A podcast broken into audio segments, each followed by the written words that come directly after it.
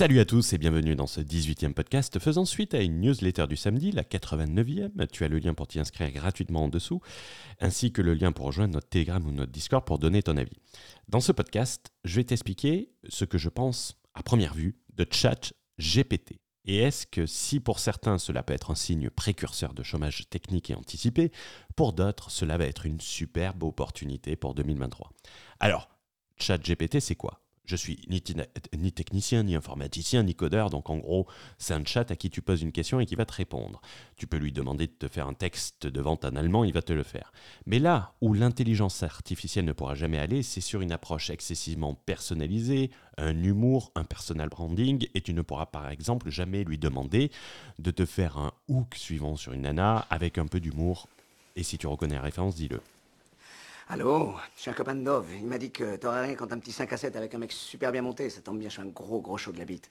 Tu sais quoi, je vais te casser tes petites pattes arrière et puis je vais te faire bouffer ton polochon. T'entends? Je viens de perdre le référencement de ce podcast, mais c'est pas grave. D'ailleurs, si tu reconnais la référence, n'hésite pas à la mettre en commentaire ou sur notre Telegram ou Discord. Pour parler économie, Joseph Schumpeter qualifiait les innovations de destruction créatrice. En gros, et très simplifié, calme-toi l'agrégé d'économie, une innovation remplace un job à faible valeur ajoutée pour créer des jobs à plus forte valeur ajoutée.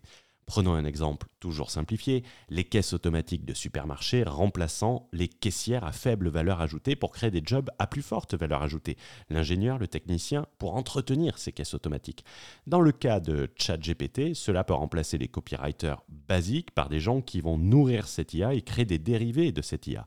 Un job de merde, désolé copywriter basique, mais t'inquiète pas, tu en sais plus que moi, par un job plus hautement qualifié suffisamment d'économie pour ce podcast. Parlons pratico-pratique et selon moi ce que je pense de ChatGPT et ce que je pense va, que ça va pouvoir t'apporter. Personnellement, je le considère comme un assistant ultra compétent en quelque sorte. Envie de déployer tes produits sur un nouveau marché, tu lui demandes de te faire quelque chose dédié, un texte en hongrois ou mexicain avec une approche personnalisée.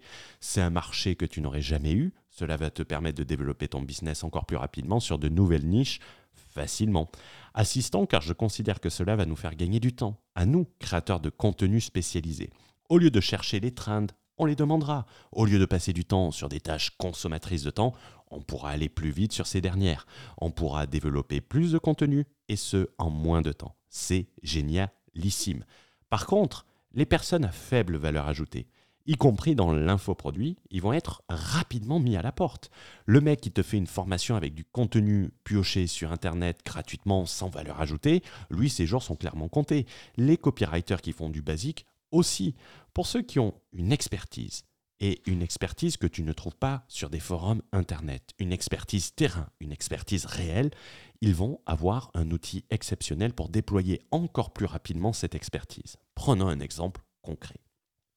Si demain, tu demandes à ChatGPT où il faut s'expatrier pour payer moins d'impôts en Europe, il va te répondre par exemple 20 en Bulgarie, tu payeras moins d'impôts. Cette information, tu peux la trouver sur, sur euh, Internet, sur des forums, sans forcément le demander à ChatGPT. T'es pas plus con que lui pour trouver l'information. Par contre, est-ce que si tu t'expatries en Bulgarie, c'est un gage à coup sûr d'enrichissement? Il ne pourra pas te répondre sur ça. Et pour preuve, j'ai un coaching pas plus tard que lundi euh, avec quelqu'un qui s'est expatrié en Bulgarie euh, sur ces deux dernières années, sur la base d'informations simples, trouvées sur Internet sans valeur ajoutée, et qui s'est rendu compte que ce que je disais dans mon contenu, qui est un peu antagoniste, était vrai, et que maintenant il faut déployer une vraie stratégie, et que cette stratégie ne peut pas se déployer à travers une expatriation en Bulgarie, puisqu'il n'avait pas tenu compte de points ultra importants, et ces points ultra importants, tu peux les trouver que par la pratique, sur les retours terrain, et même une intelligence artificielle, pour l'instant, ne pourra pas te le donner. Du moins, pas avant un certain temps.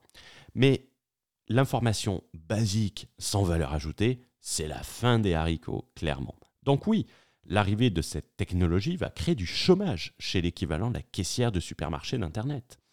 Et c'est une grosse partie. Mais par contre, ça va être une sacrée opportunité pour le propriétaire du supermarché. C'est partout pareil travaille ta différenciation, travaille ton approche personnelle, travaille ce qu'on appelle ce fameux personal branding, car quoi qu'on dise, le contact humain, l'approche humaine, aucune IA ne pourra le remplacer, du moins dans la décennie à venir. Fais comme tout le monde et en plus d'avoir les mêmes résultats que tout le monde, tu pourras être remplacé par tout le monde. Différencie-toi, Ne fais pas comme tout le monde et tu seras très difficilement remplaçable, y compris par une IA. Si tu as aimé ce podcast court, n'hésite pas à le partager, à le liker et à t'abonner à nos différents réseaux. Tous les liens se trouvent sous ce podcast et je te souhaite un joyeux Noël. Ciao ciao